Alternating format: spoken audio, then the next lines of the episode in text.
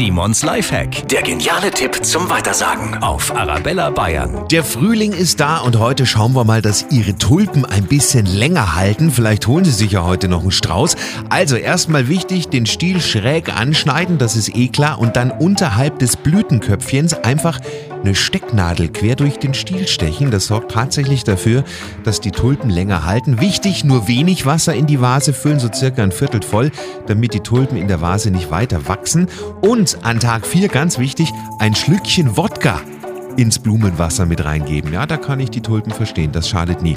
Simons Lifehack, jede Woche gibt's einen neuen, natürlich auch immer noch mal zum Nachhören für Sie auf arabellabayern.de und in unserer App.